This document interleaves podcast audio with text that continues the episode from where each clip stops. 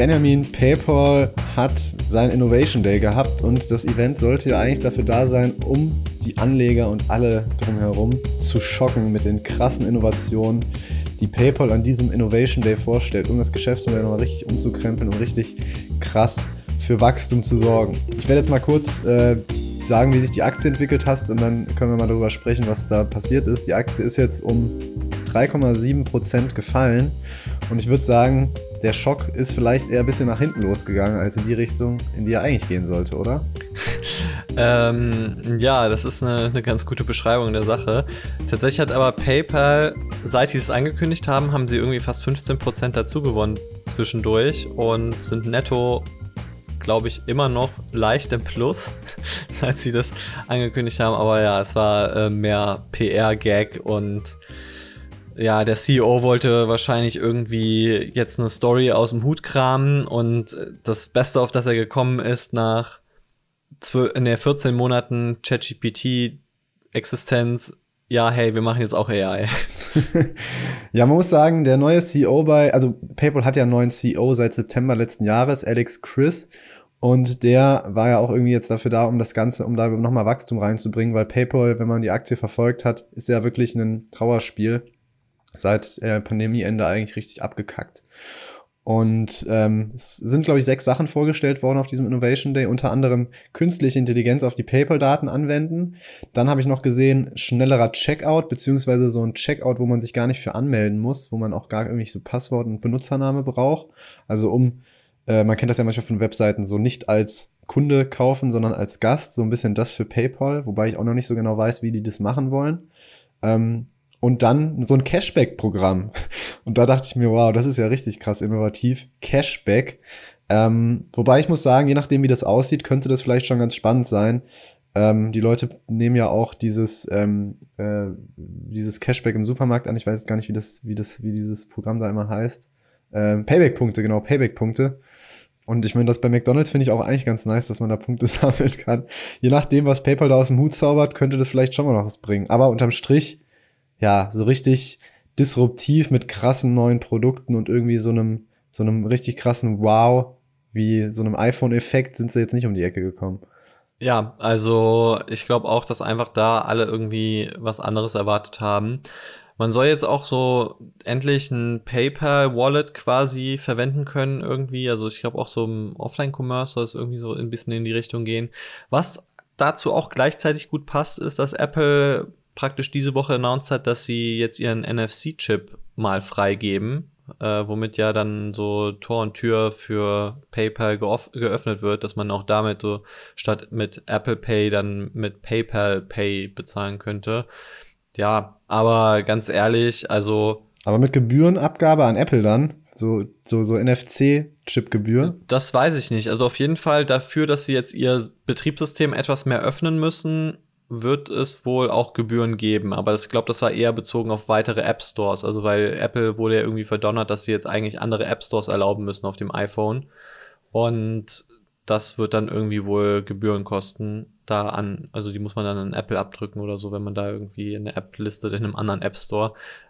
Da habe ich mich nicht so genau mit beschäftigt, muss ich ehrlich sagen, aber ja, ich meine, man muss auch echt sagen, PayPal hat den Nachteil, weißt du, so Google, also Android und Apple haben einfach quasi Hausrecht auf ihren Devices. So, weißt du, so, die können halt natürlich sehr einfach irgendeine Bezahllösung wie Google Pay oder Apple Pay unter die Leute bringen und was hat denn jetzt PayPal für eine Edge dagegen? Ähm, ich finde halt, PayPal hat den Vorteil, dass sie dieses so Peer-to-Peer bezahlen haben. Das, also so, ich kann meinen Freunden einfach Geld schicken. Das haben sie sehr gut in den Köpfen der Leute implementiert. Zumindest in Europa ist das sehr beliebt. In den USA ist es dann eher Venmo. Ähm, man könnte darauf halt irgendwie ein bisschen aufbauen. Aber ich glaube, es wird trotzdem schwierig, da halt so eine neue Routine in die Leute reinzukriegen. Also bleibt spannend, äh, aber ja, Kursreaktion natürlich absolut nachvollziehbar, weil es halt einfach so ein ganz dummer PR-Gag war und ja, war halt viel Wind um nix. Ja, mutig, sieht irgendwie anders aus. Aber gut, vielleicht brauchst du es auch nicht, vielleicht ist es ja auch das Richtige. Schauen wir mal, was da in Zukunft kommt. Jetzt ist ja gerade so ein bisschen Quartalsaison am Einläuten. Äh, viele Unternehmen berichten jetzt in den nächsten Wochen. Jetzt haben wir diese Woche zum Beispiel schon ähm, LVMH-Zahlen, über die wir sprechen. Und auch Tesla hat Zahlen berichtet. Wir sprechen gleich auch noch ein bisschen über Netflix, aber das wären jetzt so gleich nochmal zwei größere Themenblöcke. Tja, bei der einen Aktie ist es äh, 11% nach oben, bei der anderen Aktie ist es 12% nach unten. Und wir können ja mit LVMH anfangen. Die sind ordentlich gestiegen, nachdem sie Zahlen berichtet haben. Umsatz um 8,8% gewachsen. Bruttomarge ziemlich stabil gehalten, sogar um 0,4 Prozentpunkte gestiegen. Gut, in den Jahren davor haben sie das immer ein bisschen besser geschafft, aber in Anbetracht der Makrosituation finde ich das in Ordnung. EBIT-Marge leicht zurückgegangen, Dividende 8% gestiegen. Man muss sagen, LVMH trotzt ganz gut dem, den, den äh, Bedingungen, in denen sie sich bewegen und macht mich als Aktionär eigentlich ganz glücklich.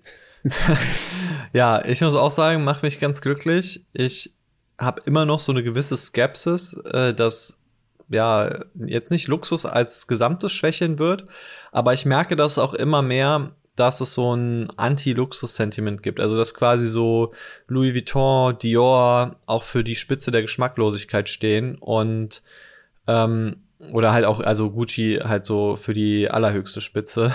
Und ich glaube nicht, dass sich auf Dauer halten lassen wird, dass so Marken so einen krassen Peak haben und der Peak einfach immer höher und höher geht.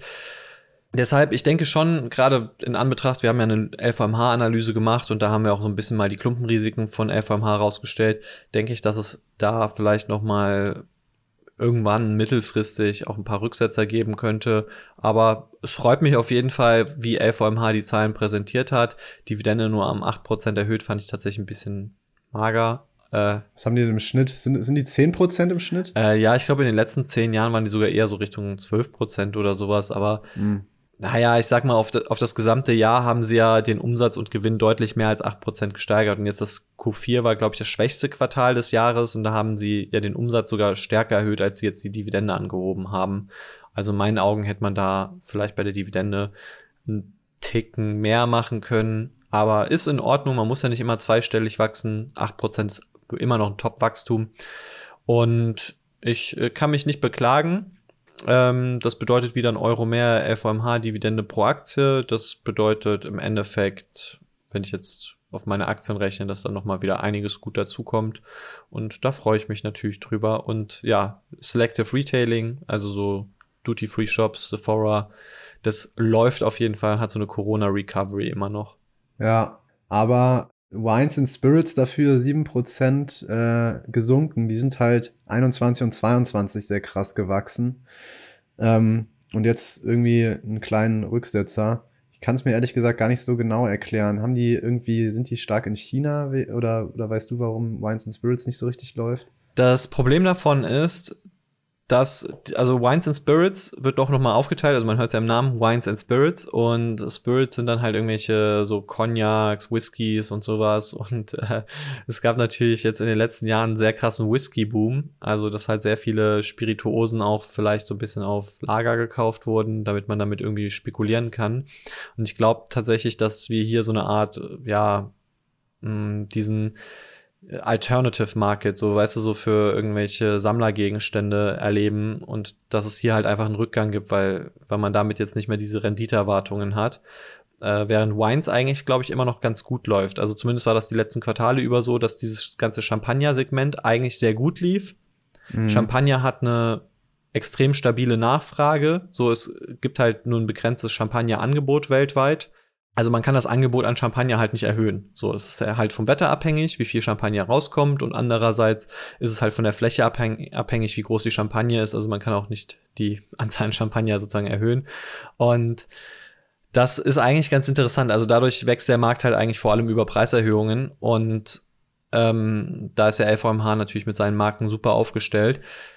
Ja, aber bei den Spirits, wenn da eben die Nachfrage wegfällt, weil, weil die Leute jetzt irgendwie nicht gerade paar Whiskyflaschen bunkern wollen, um darauf zu spekulieren, die irgendwann wieder teurer zu verkaufen, dann bricht es wohl ein. Also das wäre jetzt so meine große Hypothese, äh, dass wir da tatsächlich halt ein sehr großes Sammler-Sentiment eigentlich hatten vorher. Gut, ähm, Aktie ist wie gesagt um 11% gestiegen. Ähm, da wurde irgendwie ein bisschen äh, Angst rausgenommen. Ich würde sagen, wir machen dann mal weiter mit Netflix. Ähm, bei Netflix, gab es äh, eine spannende News, wie ich fand, dass sie sich jetzt einem 5 Milliarden Dollar Deal die Rechte an äh, dem äh, WWE-Format, also Wrestling-Format Raw gesichert haben und das ab 2025 exklusiv übertragen. Ähm, Finde ich deswegen ganz spannend, weil Netflix ja auch immer mehr in diesen Live-Sport-Bereich irgendwie reingehen will und das auch eigentlich eine ganz coole Wachstumsperspektive für sie ist. Und das machen sie jetzt auch. Kann jetzt nicht so, ich weiß nicht, ob der Deal, ob das jetzt viel oder wenig ist. Ich finde, 5 Milliarden Dollar sind schon relativ happig. Aber mal gucken, was das da so an ähm, Nutzern noch dazu bringen könnte. Jetzt haben sie ja ein Wachstum hingelegt schon mal. Ähm, 12,1 Millionen neue Abonnenten im Q4. Vor allem durch diese werbefinanzierte Mitgliedschaft, die ja anscheinend auch ganz gut fruchtet. Ich weiß jetzt gar nicht, ob die Aktie so stark bewegt hat, aber das ist auf jeden Fall ganz positiv. Ja, Moment, wir, wir schauen ja mal hier mal nach, wie ist da mit der werbefinanzierten, äh, mit der Netflix-Aktie? Ja, die ist gestiegen. Die ist uiuiui, ordentlich. Aber ich denke mal auch, dass es einfach daran lag, dass sie 12 Millionen neue Abos präsentiert haben. Ja. Äh, Netflix ist so ungefähr 11, 12 Prozent gestiegen. Also, ja, irgendwie 11, 12 Prozent, das ist jetzt halt die Zahl diese Woche. Also, die Firma hinter WWE, das ist TKO, die heißt so. Und ja, die sind halt eben die, die dieses äh, Raw Wrestling Format irgendwie da halt die Markenrechte dran haben und so und das dann verkaufen, vermieten. Und ich finde es ganz interessant. Also 5 Milliarden Dollar für 10 Jahre Wrestling-Rechte, würde ich sagen, es fühlt sich jetzt in Ordnung an, aber ich habe auch keine Ahnung, wie groß dieser Wrestling-Markt ist. Also ich glaube, es ist wirklich eine sehr kleine, nischige Sportart eigentlich. Und Netflix kann theoretisch sogar noch mal um weitere zehn Jahre verlängern. Also wenn der Deal gut läuft, dann können sie noch mal verlängern. Äh, ist eigentlich auch ganz interessant. Man muss auch sagen, es ist halt ein exklusiver Vertrag. Ne? Also wenn du Netflix, wenn du Wrestling schauen willst, musst du jetzt dann ab 2025 zu Netflix gehen. Ja, also ich muss sagen, ich glaube, es ist halt echt eine Nische. So, ich weiß es jetzt nicht. Ich glaube, wenn du natürlich NFL-Rechte hast oder weiß ich nicht, NBA-Rechte, dann bist du natürlich der King irgendwie bei, beim Sportfernsehen. Ist halt ein Nischensport. Ich glaube, halt ein Sport, aber der auch vor allem jüngere Leute anspricht. Und ich glaube, wenn du halt so NFL-Rechte oder so einkaufst, dann bezahlst du einfach nur Shitloads of Money und äh, gewinnst dann vielleicht ältere Kunden, die aber sich gar nicht für dieses Netflix-Sortiment interessieren. Ist auf jeden Fall interessant, was ich ganz lustig fand, auch diese TK TKO Group, die hat jetzt äh, The Rock als Board-Member. Mhm. The Rock ist jetzt Board-Member geworden, was ich eigentlich auch ganz sympathisch finde, dass der jetzt halt da so, so quasi in Aufsichtsräten sitzt, nachdem er früher da eigentlich im Ring war. Ja, ja, das stimmt. Ich habe mal gerade geguckt, äh, die Folgen von Wrestling äh, sind immer so zweieinhalb Millionen Zuschauer. Kann das sein? Ja, das könnte ich mir vorstellen. Ja, ich glaube, es sind immer so zwei, zwei bis drei Millionen pro Folge. Ja, ich gucke es jetzt auch nicht. Aber ist halt nicht groß. Mal, mal, mal sehen, was dabei rumkommt. Für Netflix ist ja vor allem wichtig, dass sie die Anzahl der Kunden steigern. Das haben sie jetzt auch wieder geschafft und dass der Umsatz pro Kunde relativ hoch bleibt. Der ist ähm, jetzt auch nicht krass gefallen ähm, in den letzten Monaten, als die das Kosten, äh, als die das Werbeabo äh, reingebracht haben. Deswegen eigentlich ganz gute Aussichten, trotzdem nichts, wo ich investiere. Ja, und jetzt müssen wir über den Elefanten im Raum sprechen, über die News, über die ich mich am meisten äh, freue zu reden, weil es doch ganz interessant ich auch ist. schon sagen. Da freut sich der Benjamin. Äh, also, es freut, nee, es freut mich jetzt nicht. Also, ich bin jetzt hier nicht missgünstig oder sowas so, äh, aber natürlich Tesla ist 12% gefallen. Und ich finde, da kann man schon einmal drüber reden, äh, was denn da so passiert ist bei Tesla. Weil ich in meinen Augen verwundert bin, dass sie nur 12% gefallen sind. In meinen Augen hätte es mich nicht gewundert, wenn Tesla an dem Tag 30% gefallen wäre. Ei, ei, äh, ei, ei, Weil, ja, die haben Quartalszahlen, Quartalszahlen berichtet, äh, Q4-Zahlen und ja, was soll man sagen? Äh, die Zahlen waren, also Tesla ist keine Growth Company mehr. Ich glaube, Porsche wächst schneller als Tesla inzwischen. Und äh, Tesla hat es geschafft, drei Prozent Wachstum, Umsatzwachstum auf die Waage zu bringen wenn man nur den Autobereich reinzählt, sogar nur ein Prozent. Und äh, das EBIT ist um 47 Prozent eingebrochen. Also so in meinen Augen war gar nichts positiv daran. Plus dann hieß äh, auch der Ausblick war dann noch mal so ja 2024 wird ein schlechtes Jahr für Autos. Äh, also quasi so auf der Bestellseite sieht es so auch nicht so gut aus. Und 2025 soll es besser werden, wenn dann das Tesla Volumenmodell kommt. Das war so die Ankündigung. Ja. Äh, also letztes Quartal lief auf jeden Fall sehr schlecht. Ähm, ich glaube, die sind jetzt bei einer operativen Marge von 11 Prozent. Vorher hatten sie so 19 Prozent, also aufs Gesamtjahr, glaube ich, gerechnet. Ja, gut, gut, gut. Also, ja, ich, ich nehme hier immer die Q4-Zahlen, weil ich finde halt so, man, man sieht ja einen Trend. Also quasi, ich glaube nicht, dass es besser wird oder dass das quasi das, was halt vorher da war, nochmal erreicht wird, sondern ich gehe halt persönlich davon aus, dass das, was jetzt da ist, auch eher das neue Normal ist. Und da sind wir halt bei 8,2% EBIT-Marge. Aber wie ist das letzte Quartal im Jahresvergleich immer? Ist das, ist das, ähm, ist das nicht das Schlechteste sowieso oder ist das das Beste? Ähm, du kannst hier in unsere Notes reingucken in Asana. Äh, also das Q4 sah eigentlich letztes Jahr sehr gut aus, was den Umsatz anging. Das also war schon ein sehr umsatzstarkes Quartal. Was ich glaube, was halt sehr reingehauen hat, ist halt tatsächlich der Einmaleffekt von den krassen Preissenkungen, dass man halt einfach die, die Preise für die Autos so heftig gesenkt hat, weil man hat eigentlich, glaube ich, vom Absatz her hat man ganz gute Zahlen noch gehabt. Also ich glaube, der Absatz war irgendwie so äh, in Richtung ja, fast 20 Prozent oder so. Wir schauen mal nach, was es war. Naja, die Autos wurden halt immer günstiger. Und das ist ja genau seit dem letzten Q4. Also sprich jetzt die maximal rabattierten Autos treffen im, auf den Jahresvergleich zu den quasi unrabattierten Autos. Und das hat natürlich eine enorme Wirkung jetzt äh, in den Zahlen. Also mhm. äh, gut, das haben die Investoren, also ich, ich hoffe mal, dass es äh, eine Info ist, mit der viele Leute gerechnet hatten, weil mich würde das, hat das jetzt nicht so gewundert. Moment. Moment, da gab es diese Production Deliveries. Das ist ja so, also die Production ist um 13 Prozent hoch. Gestiegen. Genau, und die Deliveries, das ist natürlich immer so eine Sache, äh, dieses zum 20 Prozent gestiegen, aber ich würde eher auf die Production schauen also 13% mehr Absatz quasi. So, es gab 13% mehr Autos, die man irgendwie produzieren konnte. Gut, halt Model S, Model X ist sogar 10, äh, 12% gefallen. Oder nee, sogar inklusive quasi Cybertruck.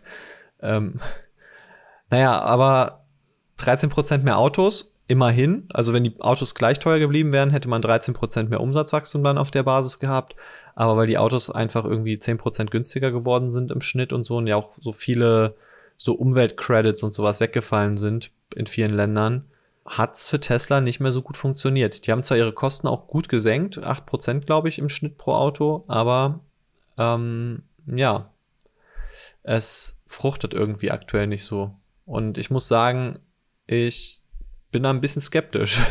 Ich finde, was man vor allem natürlich sieht, ist, dass Tesla äh, ja auch ein Produzent ist für die breite Masse und halt kein Luxusautohersteller, der da äh, ja weniger Elastizität in der Nachfrage hat, wenn die Wirtschaft oder wenn die wenn Inflation hoch ist. Weil viele Leute kaufen jetzt ja die Autos einfach nicht, weil sie, weil ihnen das Kleingeld fehlt oder weil sie mehr Kosten haben, aber kein höheres Gehalt. Und deswegen sind sie da gerade mal ein bisschen sparsamer, kaufen sich dann eben auch kein Auto. Und ähm, da bleibt Tesla auch nicht von verschont.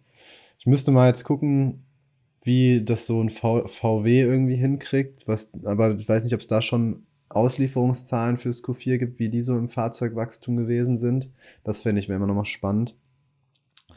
Weil wenn Tesla dann immer noch besser ist, wäre das ja auf jeden Fall mal ein gutes Zeichen. Mm, ja, also ich muss sagen, natürlich, ich erwarte schon von Tesla mehr Wachstum als von VW oder von Porsche oder so was, was den Absatz angeht, aber auch eigentlich vom Umsatz her. Also ich glaube, beim Umsatz könnte ich mir schon vorstellen, dass VW tatsächlich besser gewachsen ist auf, aufs Jahr, also aufs Q4 gesehen. Man muss aber hier auch fairerweise natürlich sagen, Tesla hatte die Produktion zu. Also Tesla hat im Q4 ja das vorher angekündigt, dass die Produktion geschlossen sein wird. Jetzt kann man halt sagen, okay, die wussten schon, dass die Nachfrage vielleicht nicht so gut ist und dann haben sie halt irgendwie die Produktion einfach mal für zwei Wochen zugemacht, um die Werke zu verbessern und eigentlich ja, gab es da nicht irgendwie so viel zu produzieren. Ist das eine, was man behaupten kann, oder das andere ist halt einfach, dass es wirklich so war. Ähm, gebe mir mal hier den Benefit of the Doubt, so dass, dass er auch das wirklich stimmt, habe ich kein Problem mit. Aber ich finde, man, man sieht halt irgendwie schon so ein bisschen, dass es nicht mehr diese Wachstumskurve ist, die es vorher war, dass auch irgendwie das neue Modell fehlt, um diese Wachstumskurve weiter voranzutreiben. Jetzt soll dieses Model 2 ja irgendwann in 2025 dann kommen. Und das soll das dann lösen, also das 25.000 Dollar Car. Kann ich mir sogar vorstellen, dass das natürlich nochmal richtig einschlägt und, und gut ankommt. Ähm, aber an so einem Auto verdient man natürlich auch nicht so viel. Äh, ja, und da muss man mal schauen. Also ich persönlich wäre nicht mehr bereit, das zu bezahlen oder wäre es immer noch nicht bereit, das zu bezahlen, was Tesla einfach kostet. Also ich sehe, ich sehe da nicht so die Perspektive. Deswegen. Also ich finde, man sollte, ich, also ich finde, man muss jetzt auch langfristig da nicht zu schwarzmalerisch drangehen. Tesla ist halt immer noch, auch wenn das Quartal halt jetzt nicht gut war, für äh, ein Wachstumsunternehmen. Meine, auch Wachstumsunternehmen haben mal Schwächen, vor allem wenn es halt so ein großes ist und vor allem wenn man in so einem zyklischen Bereich ist, unterwegs ist wie der Automobilbranche. Ähm, und das heißt nicht, dass Tesla unter anderen Bedingungen nicht auch wieder stärker wachsen wird und auch gute Zukunftsperspektiven hat. Ich finde, wenn man mal, also man muss das, muss, man muss dem Ganzen meiner Meinung nach mal ein bisschen Zeit geben und gucken, wie sich jetzt das Jahr entwickelt. Das wird jetzt nicht so gut sein, denke ich. Aber ähm, unter den gegebenen Bedingungen sehe ich das jetzt nicht allzu dramatisch an, vor allem weil Tesla ja an sich auch von der Preispolitik viel aggressiver ist als andere Automobilhersteller und die ja ganz bewusst mit den Preisen runtergegangen sind, um den Absatz der Autos weiter hochzuhalten. Ja, also ich, ich denke mal, wir sind jetzt hier so ein bisschen am Ende der Diskussion. Äh, jeder hatte halt seine andere Meinung. Ähm, ich finde es immer noch cool. Ich finde Teslas eigentlich auch als Fahrzeuge ziemlich cool. Ich finde es cool, dass sie die Kosten so gut gesenkt haben. Also wirklich, wir reden hier von, von über 8% Herstellungskostensenkung auf ein Jahr gesehen. Das ist enorm. Äh, in einem Markt, wo eigentlich alles gerade teurer wird. Damit ist natürlich das Potenzial auch geschaffen, dass die operative Marge wieder steigt. Ich persönlich denke halt, äh, dass es keine Firma ist, die über eine halbe äh, Billion Dollar wert sein sollte. Äh, ich glaube, wir, wir sehen langsam so ein bisschen, dass Tesla auch ein Autohersteller wird. Äh, und da bin ich jetzt persönlich nicht so bereit, diese Multiples, die Tesla hat, zu bezahlen. Aber wir werden sehen, was daraus noch wird. Ähm, hast du nicht eigentlich deine Wette jetzt schon gewonnen? Sind das nicht 200 Dollar gewesen, wo du gesagt hast, bis dahin geht die Aktie runter? Nee, das wäre zu einfach gewesen. Ich glaube, ich habe 100 Dollar gesagt. Ah, okay. Also ich bin, bin Moment, wir können noch mal Stimmt, in die Notes halbiert hast du, glaube glaub, ich, gesagt oder sowas. Kann das sein? Äh, ja, ich habe gesagt Bonus Tesla unter 100 Dollar. Also, nee, ich bin noch weit weg von mein, also wir sind immer noch quasi gut in der Mitte. Moment, wenn ich jetzt rechne, 100 durch 180, wie viel muss ich denn schaffen? Äh, Tesla muss noch 45 Prozent fallen. Ja, ja, ja, aber 100 Dollar kann ich mir auch nicht vorstellen. Also zumindest mal dieses Jahr sind sie schon 26 Prozent gefallen aber nochmal 45% fallen von den 26%, die schon gefallen ist, ist natürlich eine heftige Hausnummer. Also äh, wir werden es sehen und ich hoffe es natürlich nicht. Also ich hoffe für alle Tesla-Investoren, ich weiß ja, wie viele Leute auch von Tesla überzeugt sind, dass ich Unrecht habe. Dass äh, Elon Musk wieder etwas aus dem Hut zieht, einen Optimus-Roboter oder ein, ein Dojo. Vielleicht kommt dieses Jahr ja der Autopilot und dann ähm, dann geht's rund. Wir werden es sehen. Aber das Jahr ist auf jeden Fall nicht, soll kein gutes werden. Das sagt Tesla auch selbst. Da sollten wir vielleicht nochmal betonen, dass die Prognose für das laufende Jahr sehr schlecht sein soll. Ähm, was haben die nochmal gesagt? Äh, hatten die nicht auch Wachstumsprognosen genannt? Irgendwie 4% habe ich irgendwas im Kopf oder niedrigere Wachstumsrate als 2023. 2023 haben sie, was waren das jetzt insgesamt? Also hier steht, Tesla ist zwischen zwei großen Wachstumskurven, äh, Wachstumswellen und quasi 2024 ist halt so, so zwischen den zwei Wellen. Das sagte er. Äh, jetzt machen sie quasi sicher, dass sie da mit dem Next-Gen Vehicle, Energy Storage, Full Self-Driving. Übrigens, Energy Storage und die Services laufen gut bei Tesla. Also das äh, muss man sagen, das ist gut gelaufen. Ja, 50% Wachstum beim, beim, beim bei Energy war es, glaube ich. Genau.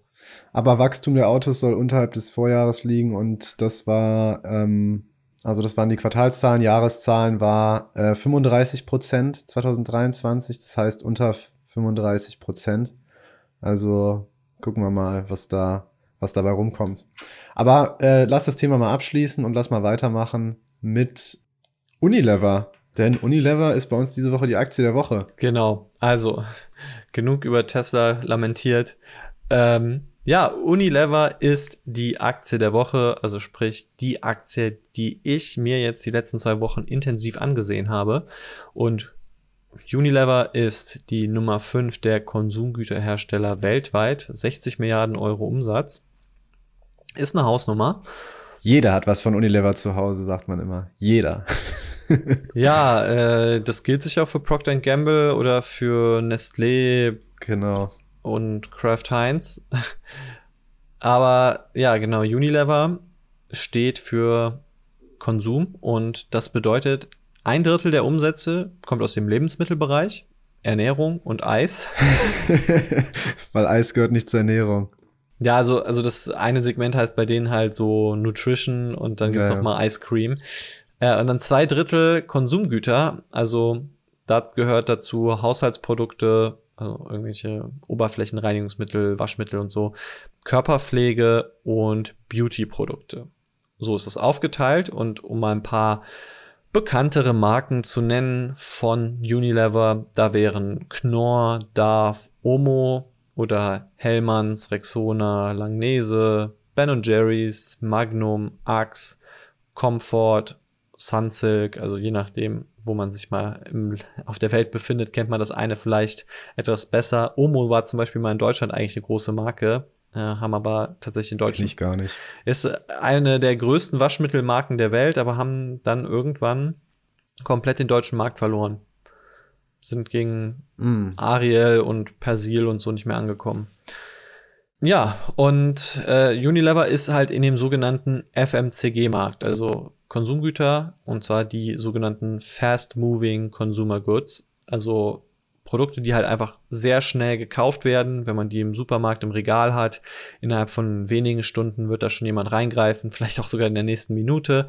Und das ist halt natürlich ein Markt, der nicht viel wächst. Also muss man sich nichts vormachen, wenn du jetzt irgendwie dir Seife anschaust, wenn du dir irgendwie Lebensmittel anschaust, ja, wir essen nicht immer mehr, wir duschen nicht immer mehr, das geht halt nicht. So, wir duschen halt einmal pro Tag, wir, wir essen vielleicht dreimal pro Tag oder sowas und äh, das ist dann praktisch ausgeschöpft bei diesen Konsumgüterkonzernen.